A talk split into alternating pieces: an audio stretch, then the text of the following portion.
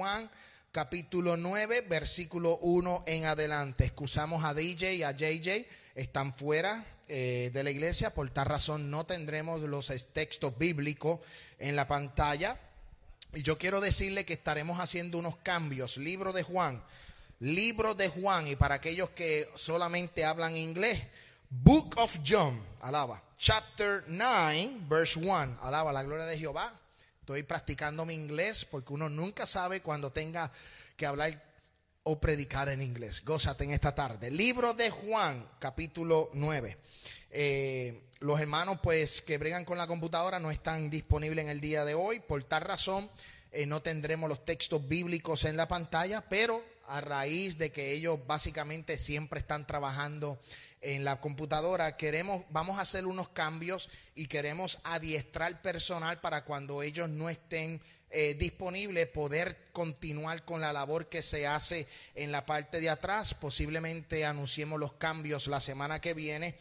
Eh, y así yo quiero que la iglesia pueda eh, trabajar, servir en diferentes áreas y especialmente en esta área de lo que es el multimedia, computadoras, cámaras, eh, todo lo relacionado a redes sociales. Queremos envolver a la juventud y queremos adiestrar la juventud. O que estaremos haciendo unos cambios la próxima semana, los cuales estaremos anunciando.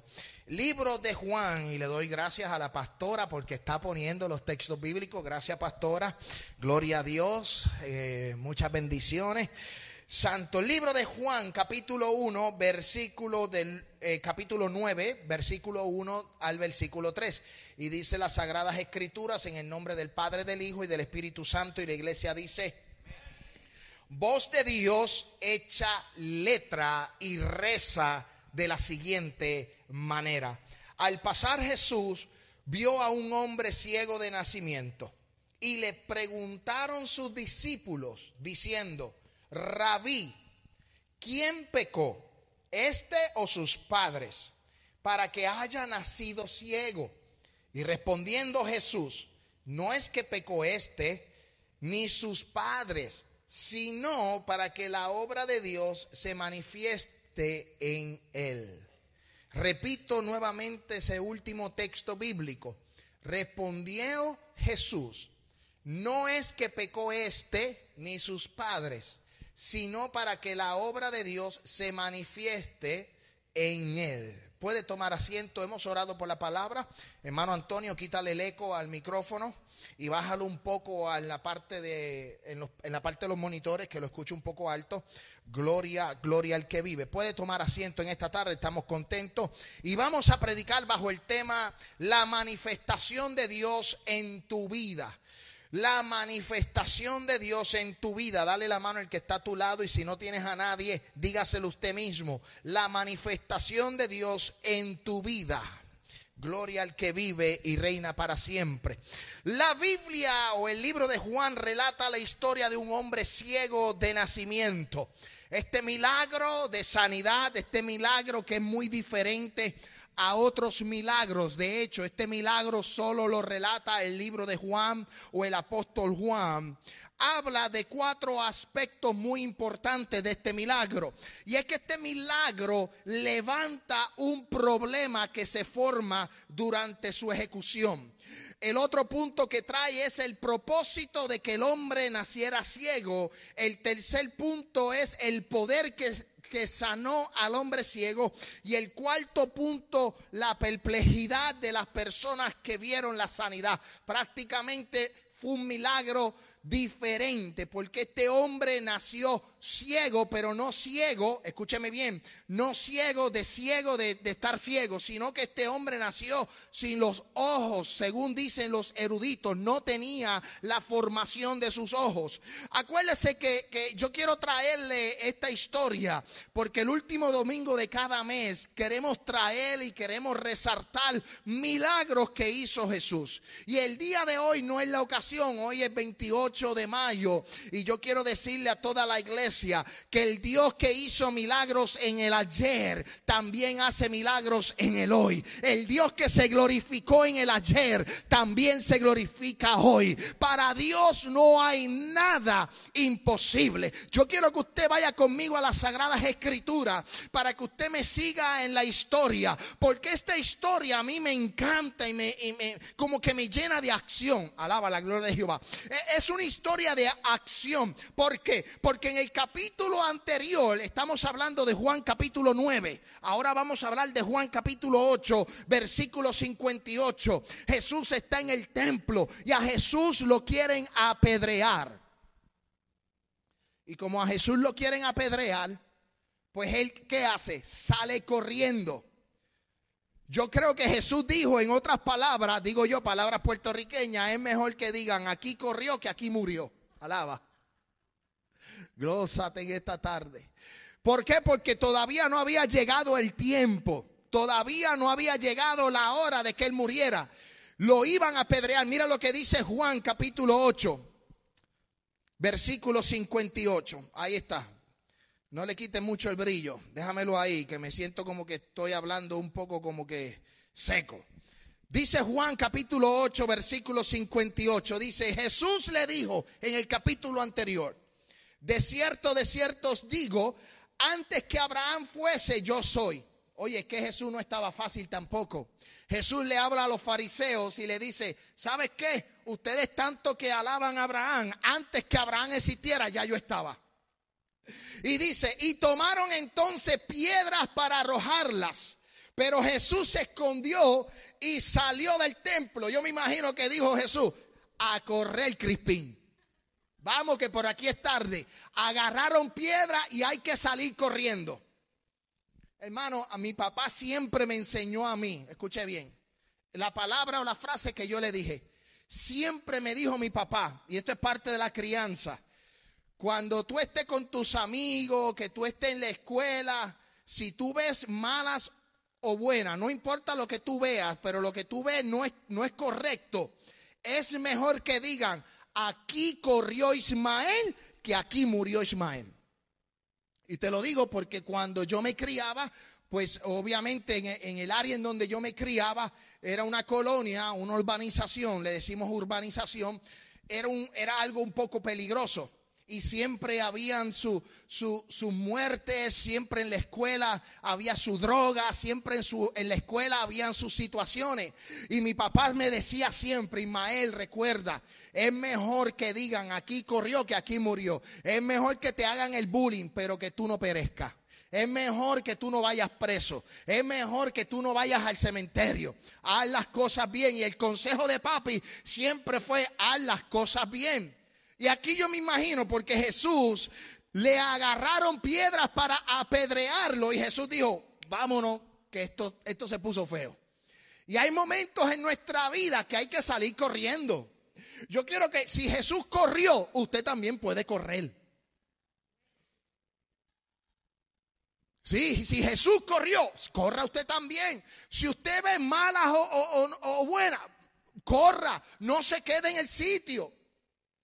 Hermano, porque el enemigo quiere destruir, el enemigo quiere romper, el enemigo quiere devorar. Y el enemigo quiere eh, eh, eh, hacer, ¿verdad? Que uno caiga. Pues mire, hermano, cuando la tentación se presenta, salga corriendo de la tentación. Cuando el problema se afrenta, salga corriendo de ese problema.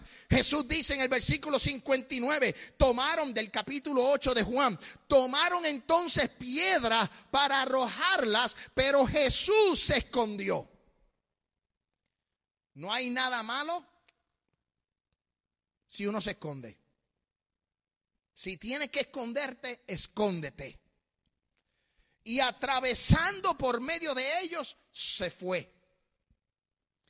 Prácticamente empezó una discusión, él vio que esa discusión no iba para, para nada bueno y salió corriendo.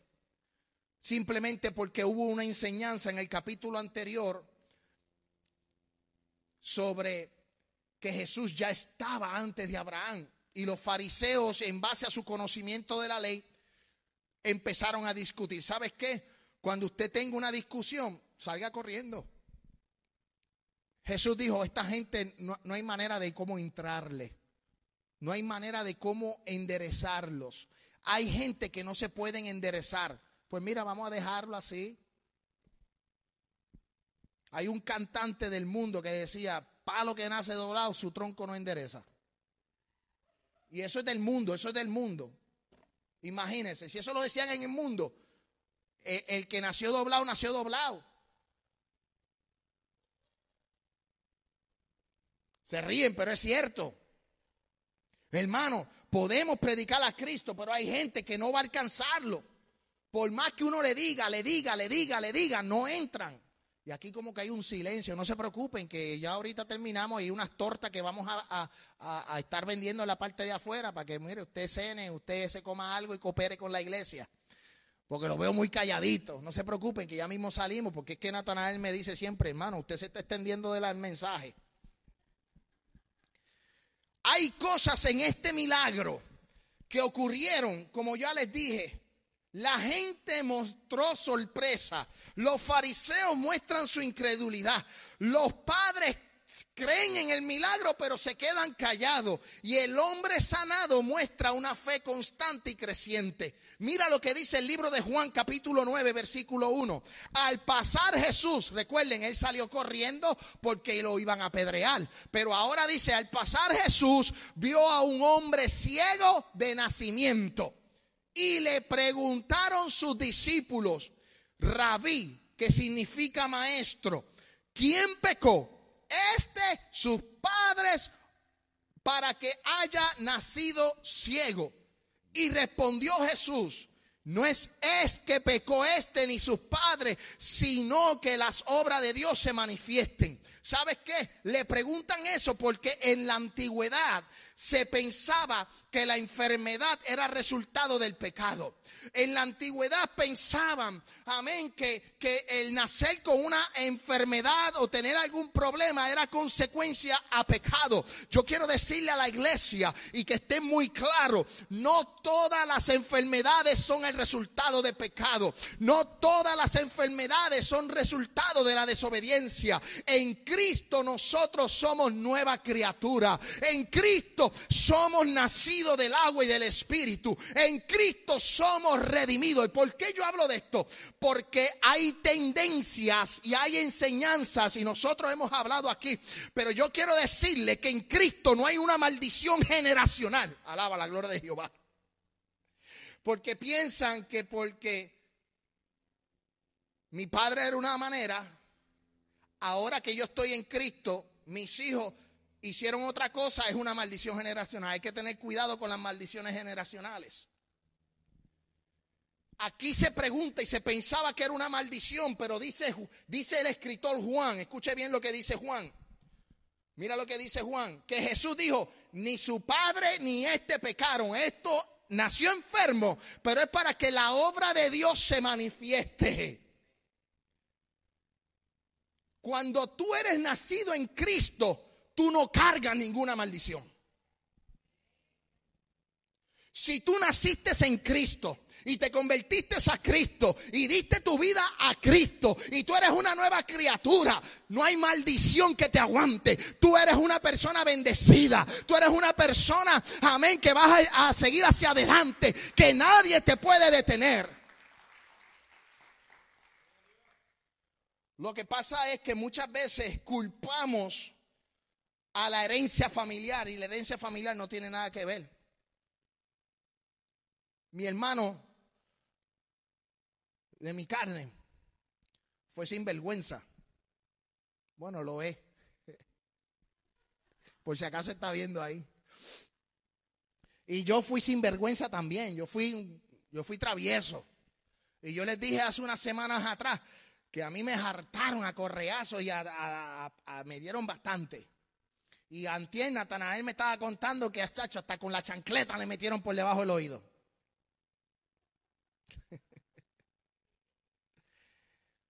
Pero mi mamá se encargó de qué? De instruirme en los caminos del Señor.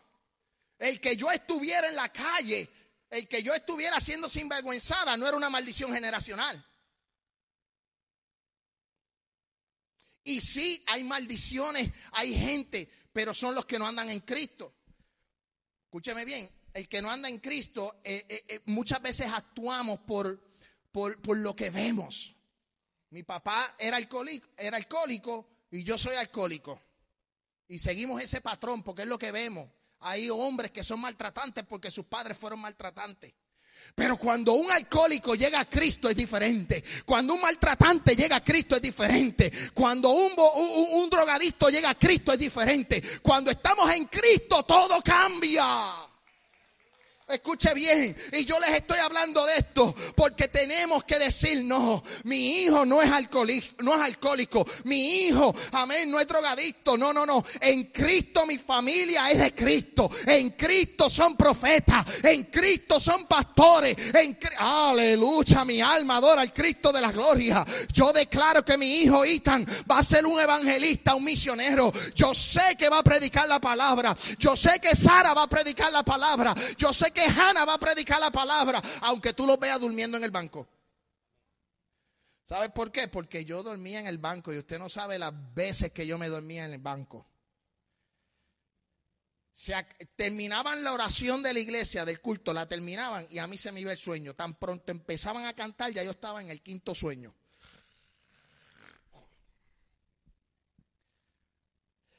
Y mi mamá me agarraba y me decía, levántate que estamos en la iglesia.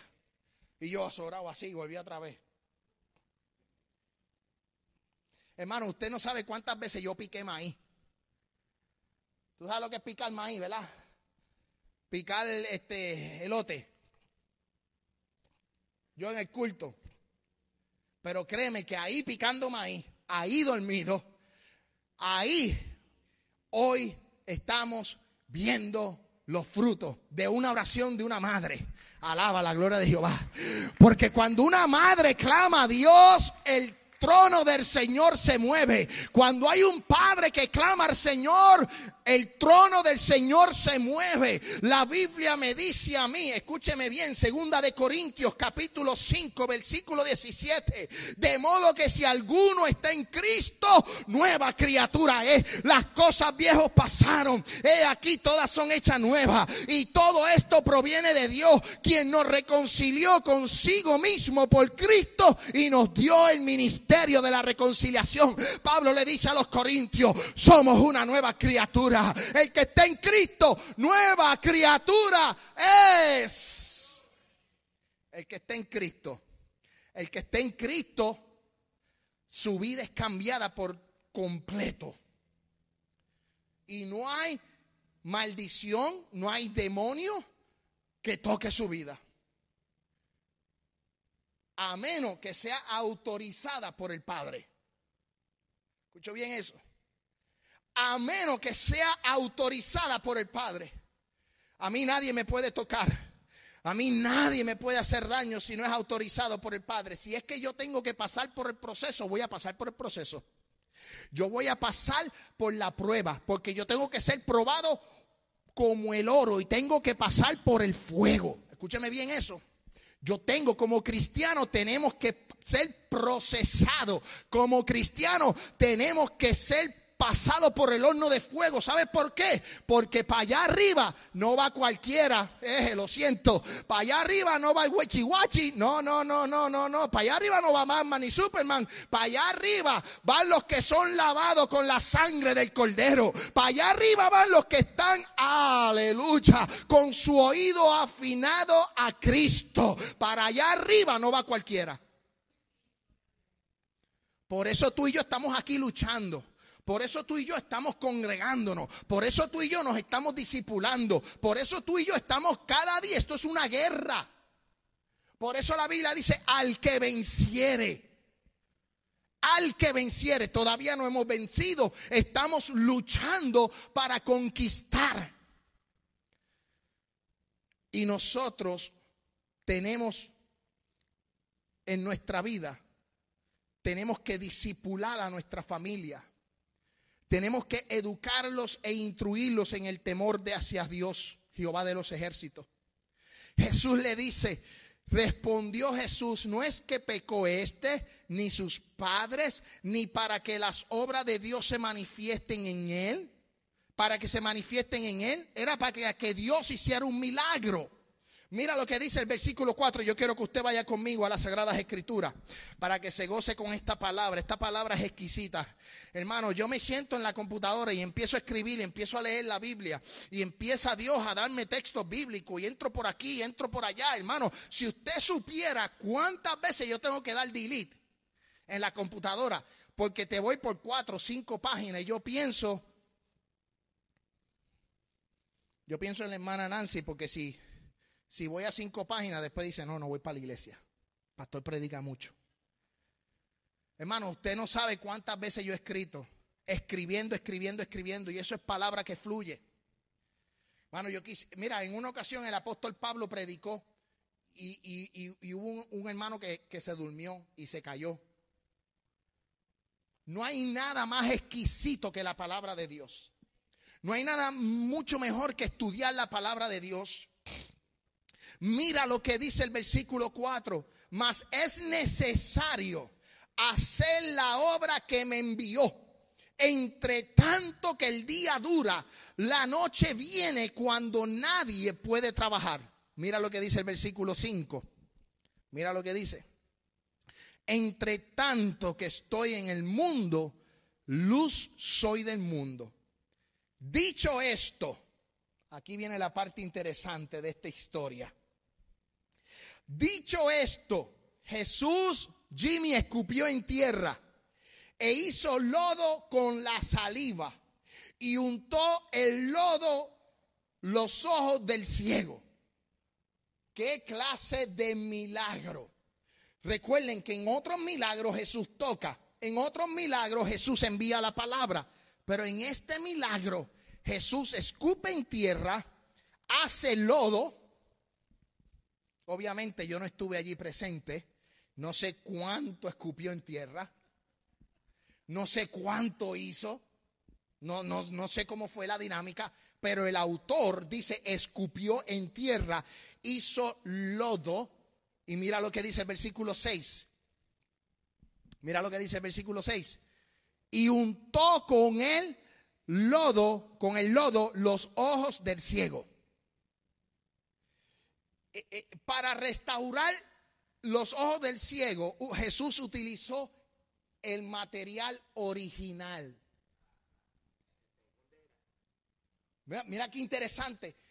Porque el ciego, según los eruditos, no tenía ojos. Era ciego, no los tenía. Vino incompleto. Alaba la gloria de Jehová.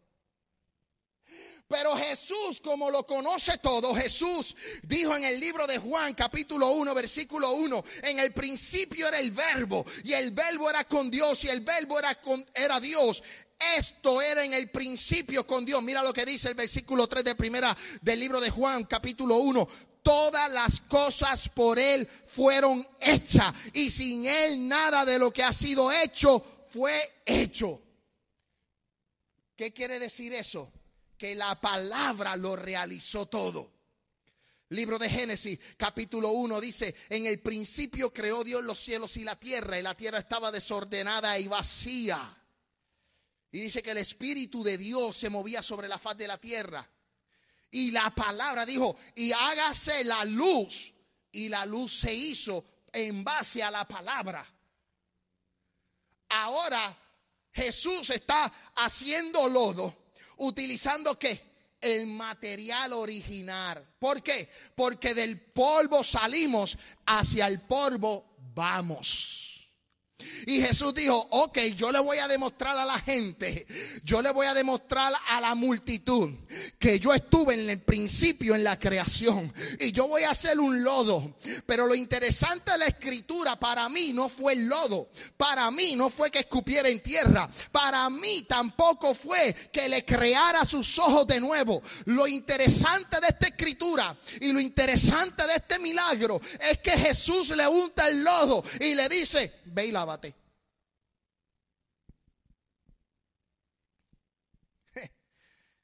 Que yo venga aquí y le escupa los ojos a alguien con lodo y le diga, vete al baño a lavarte. Usted sabe cómo va a estar la pelea. Lo interesante de este milagro es que Jesús hace el milagro, pero Él quiere que tú hagas tu parte. Aleluya.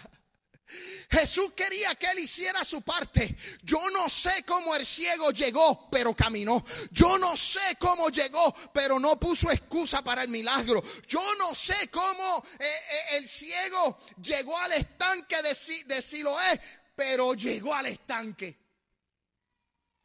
Porque él sabía que el milagro se iba a dar.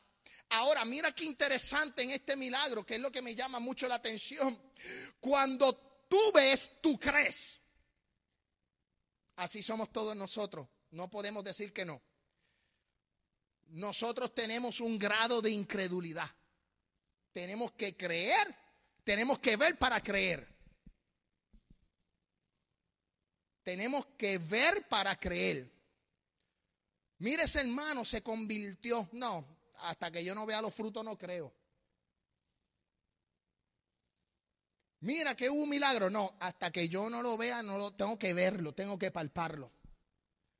Pero este ciego que vino de nacimiento, no por consecuencia de pecado, aquí no había pecado ninguno, escúcheme bien, aquí no había ninguna maldición, ningún pecado, nada es que el muchacho nació ciego. Y este muchacho no había visto, pero creyó. Aleluya. Él dijo, yo no sé, yo no he visto a Jesús. Yo podré haber escuchado que había un hombre de Nazaret que hacía milagros llamado Jesús. Yo no he visto ningún otro milagro, pero le voy a decir una cosa, si yo lo escuché, yo lo voy a creer. No hay nada más hermoso que creer a la palabra de Dios, creer sin ver. La Biblia dice, bienaventurado uh, el que no vio pero creyó. Porque hay un grado de fe en la vida del ser humano que si lo activa creyendo, aunque tú no lo ves, vas a encontrar y vas a hallar gracia delante de Dios. Y Jesús le dice, ¿sabes qué? Vete y lávate. Y yo no sé, porque la historia no lo dice, pero yo no veo en la historia que ninguno de los discípulos lo ayudó. Yo no lo veo en la historia. Él fue al estanque. Y el estanque significa enviado. Hoy Dios quiere decirle, activa tu fe, camina para que veas tu milagro. No se trata de ver ni de tocar aunque en muchas ocasiones tienes que ver, aunque en muchas ocasiones tienes que tocar, porque hay otros ejemplos bíblicos, como la mujer del flujo de sangre, que dijo, espérate, aquí hay algo, yo he gastado todo el dinero en, esta condición que yo tengo, pero lo último que me queda es tocar al maestro. Y había una multitud, y mientras esa multitud apretaba a Jesús, aquella mujer salió caminando, rompió la esquina, rompió la multitud y solamente tocó el borde. Y Jesús detiene la multitud y dice, alguien me ha tocado. Y salió uno de los discípulos y le dijo, maestro, es que son muchos los que te tocan. Y Jesús le dijo, no, no, no, no, no. Es que el que me tocó, tocó con diferencia. El que me tocó, tocó con fe. Aleluya. Yo quiero decirle que cuando tú toques o cuando tú creas, tienes que creer con fe. Tienes que tocar con fe. Tienes que creerle a Dios. Y aquella Jesús dijo, espérate, aquí pasó algo.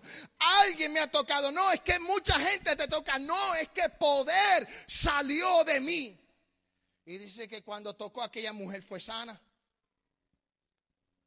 ¿Sabes? Hay ocasiones que tienes que tocar. Pero hay ocasiones que tienes que creer sin tocar. Mira lo que dice el versículo 7 eh, del capítulo 9. Y le dijo, ve a lavarte en el estanque de Siloé, que traducido es enviado. Fue entonces y se lavó y regresó. Para finalizar tu milagro, tienes que caminar. Posiblemente cuando Jesús hizo el lodo, escupió, hizo el lodo, le puso el lodo en los ojos, yo creo que automáticamente se dio el milagro. Eso es mi, lo, que yo, lo que yo puedo decir, ¿verdad? Mi opinión personal. Los ojos fueron creados, tuvo la, la sanidad, pero como tenía lodo, tenía que lavarse. Porque usted sabe que cuando hay sucio en esta área, usted no puede eh, enfocar bien, usted no puede ver bien. Ahora que yo soy cuatro ojos, que tengo dos lentes, antes no era, y es porque pasé de los 40 años. Ya cuando pasé los 40 años tuve que empezar a usar esas cosas del diablo, porque eso, eso, eso, yo no sé, eso, eso a mí a veces me, me pone mal. Pero los tengo que usar. Una, me veo bonito, y dos, pues veo bien. Me veo bonito, sí, aunque usted no lo crea, pero mi esposa dice que me veo elegante. Eso es. Aleluya. Fiesta en América, alaba. Escuche bien esto. Pero eh, uno no puede enfocar cuando uno tiene los ojos sucios, no, no puede enfocar, no puede ver bien. El milagro se dio, pero para que él pudiera asimilar el milagro y tenerlo en sus manos, tuvo que caminar. Para que tu milagro se dé, tienes que caminar. Activa tu fe. No es lo mismo ver que escuchar. El ciego pudo haber escuchado, pero no visto. Simplemente el ciego caminó. Si tú quieres tu milagro, aquí lo, lo difícil de tu milagro. Paola, aquí está lo difícil de tu milagro. Jimmy, aquí está lo difícil de tu milagro. Ali, aquí está lo difícil de tu milagro. Camelia, aquí está lo difícil de tu milagro. Eh, eh, Silvio, eh, Silvano, aquí está lo difícil de tu milagro. ¿Sabes qué? Seguir instrucciones. Eso sí que duele. Eso sí que duele. Tú quieres ver el milagro, sigue las instrucciones de Dios. Si Dios te dice camina, tú caminas. Si Dios te dice detente, tú te detienes. Porque tenemos que seguir instrucciones para ver el milagro. Porque si el muchacho arranca y se va para su casa, sabemos lo que hubiera pasado. Pero el muchacho dijo, me dijeron que fuera Siloé, que fuera el estanque. Y yo voy para el estanque. Así de fácil. Es que nosotros tenemos que aprender de las historias bíblicas. Tenemos que aprender de lo que dice la palabra. Cuando usted la lee, tiene que aprender lo que dice la Biblia.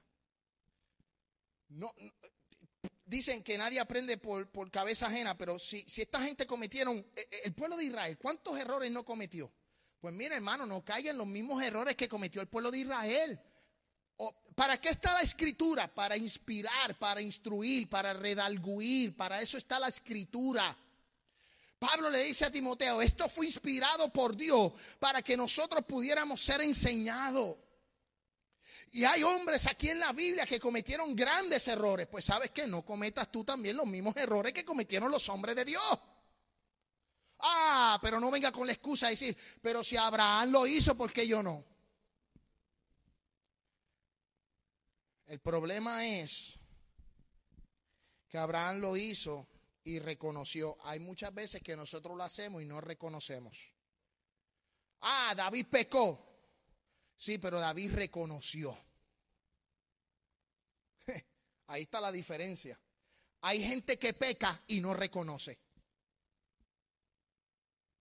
Cucú. Hay gente que hace las cosas mal y no reconocen. Entonces quieren el favor de Dios. Iglesia, nosotros tenemos que reconocer. Porque Juan capítulo 20, versículo 29 fue lo que yo les hablé ya, diciendo Jesús les dijo, porque me has visto, Tomás, creíste. Bienaventurados los que no vieron y creyeron. La gente se va a sorprender al ver tu milagro. La gente va a quedar atónita, pero ¿sabes qué? La gente también va a cuestionar tu milagro. La gente va a cuestionar eh, tu salvación. La gente te va a cuestionar tu manera de caminar. ¿Por qué? Porque los fariseos cuestionaron el milagro. Los fariseos en vez de felicitar al muchacho y en vez de decirle, ah, tú eras el ciego que te paraba en la esquina. Ah, pero no los fariseos se levantaron y le dijeron, ¿quién te sanó? Empezaron a cuestionar el milagro. Y hay gente que va a cuestionar tu milagro. Y solo tú tienes el derecho no de responderle en cuestionamiento, sino de decirle, el que hizo el milagro fue Jesús de Nazaret. Aleluya. Mira lo que dice. Por eso dijeron sus padres, ¿qué edad tiene? Los fariseos cuestionando, ¿qué, edad tiene? Preguntarle a él, dijeron los padres. Los padres no querían meterse en ese problema. Los padres no querían meterse en ese problema porque usted sabe, si, tú le cuestionabas a un fariseo, te expulsaban de la sinagoga. Y si los padres eran bastante religiosos, que seguían y, visitaban la sinagoga, dijeron, déjame no meterme en ese revolú, en ese problema y déjame quedarme callado. Y los padres se quedaron callados, dijeron, pregúntenle en que él es mayor de edad. Mira lo que dice el versículo 24 del capítulo 9. Mira lo que dice. Entonces volvieron a llamar al hombre que había sido ciego y le dijeron, da gloria a Dios nosotros sabemos que ese hombre es pecador. Versículo 25, sígame conmigo. Entonces él respondió y dijo, si el pecador, si es pecador, no lo sé una cosa sé, que habiendo yo sido ciego, ahora veo. Tú me cuestionas si yo soy pecador o no, no me importa, no me interesa. Lo que yo sí sé es que yo era ciego, pero hoy puedo abrir mis ojos, hoy yo puedo ver, hoy yo puedo caminar y no me importa lo que la gente diga, yo voy a alabar a Dios. Usted no sabe cuánta gente ha cuestionado mi milagro, cuánta gente ha cuestionado lo que Dios ha hecho en mí. Conocen, me, me critican el presente, pero no conocen la historia de lo que he tenido que vivir. Por eso yo los dejo que corran para segunda. Que corran para segunda.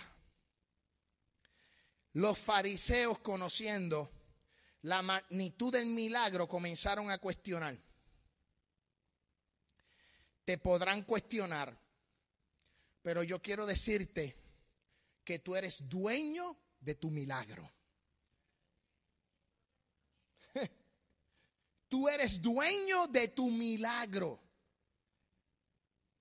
Y si eres dueño de tu milagro, no permita que te destruyan tu milagro. No le des cabida a los chismosos. No le des cabida a los sinvergüenza. No le des cabida a los que hablan. No le des cabida al diablo, al vecino. No le, deja, no le des cabida al compañero de trabajo. Si Dios hizo el milagro, Dios es tu milagro y Dios te va a honrar. Hay personas que están ciegos en lo natural y Dios puede hacer un milagro en la ceguedad de lo natural. Pero también hay otros que están ciegos espiritualmente y eso es algo distinto. Y hoy oramos y le pedimos al Señor que abra los, los ojos espirituales de la gente, que Dios unte colirio para que vean la manifestación de Dios. Lo mismo que le pasó al criado del profeta Eliseo, que segunda de Reyes capítulo 6 versículo 14 Dice, entonces envió el rey allá gente de a caballo y carros y un gran ejército y los cuales vinieron de noche y situaron, sitiaron la ciudad y se levantó de mañana. Mira lo que dice la Biblia.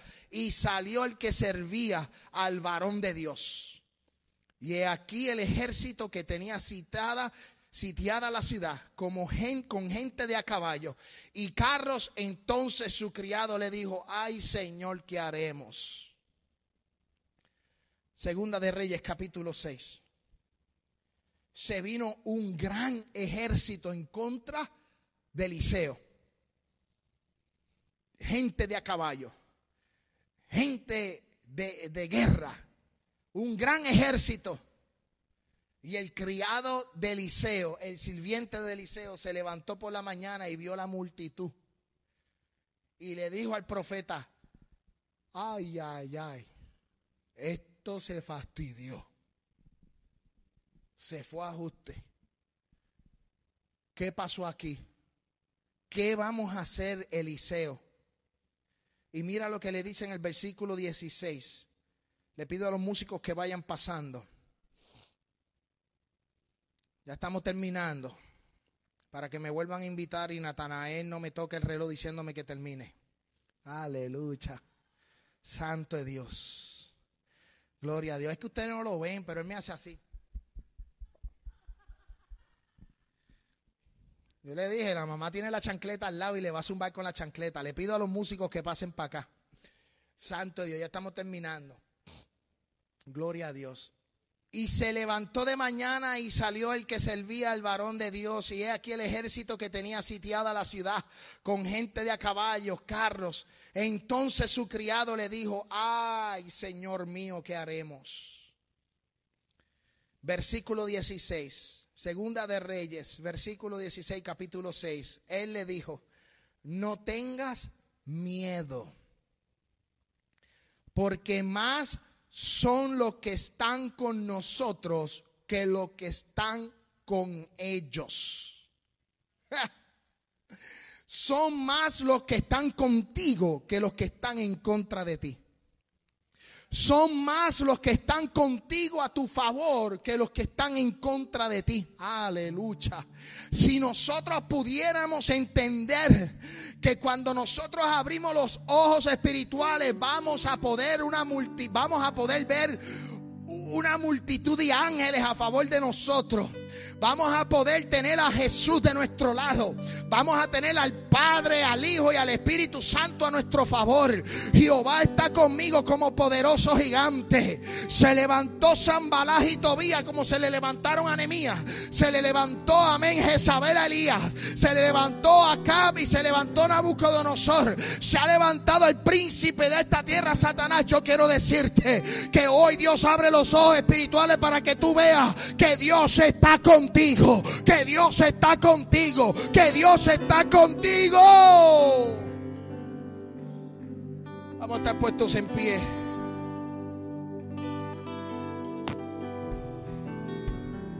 Yo quiero decirle a la iglesia, no tengas miedos. No tengas miedo porque son más los que están con nosotros. Y oró Eliseo y dijo, te ruego, oh Jehová. Y yo clamo de la misma manera al Padre Padre, abre los ojos de esta iglesia para que vea. Y dice el versículo, entonces Jehová abrió los ojos del criado y miró. Y he aquí que el monte estaba lleno de gente de a caballo y de carros de fuego alrededor del Eliseo. Aleluya. Mira lo que dice, lo vuelvo y lo repito. Y he aquí que el monte estaba lleno de gente de a caballo y de carros de fuego alrededor del Eliseo. Aleluya. Es que, es que quien te hace la guerra a ti se va a tener que enfrentar con Jehová de los ejércitos. El que te haga la guerra a ti se va a enfrentar al Dios de los escuadrones de Israel. Aleluya. El que se enfrente en contra de ti se va a enfrentar al Dios poderoso Elohim. Aleluya. Y luego de, que los sirios descendieron a él, oró Eliseo a Jehová. Y dijo, te ruego que hieras con ceguera a esta gente. Y los hirió con ceguera conforme a la petición de Eliseo. ¿Sabes qué? Aunque pases por las aguas, no te anegarán. Aunque pases por el fuego, no te quemarás. Aunque prendan el horno de fuego siete veces, vamos para el horno de fuego pero diremos como Sadrach, Mesach y Abednego que dijeron, el Dios de Israel nos protegerá. Y si no me protege, me voy a la muerte, pero me voy a la muerte con Dios. Y hoy día yo digo, si Dios me protege bien y si no también, porque yo le sirvo al Dios poderoso en batalla. Vamos, vamos, vamos, pueblo, ese aplauso es para Dios.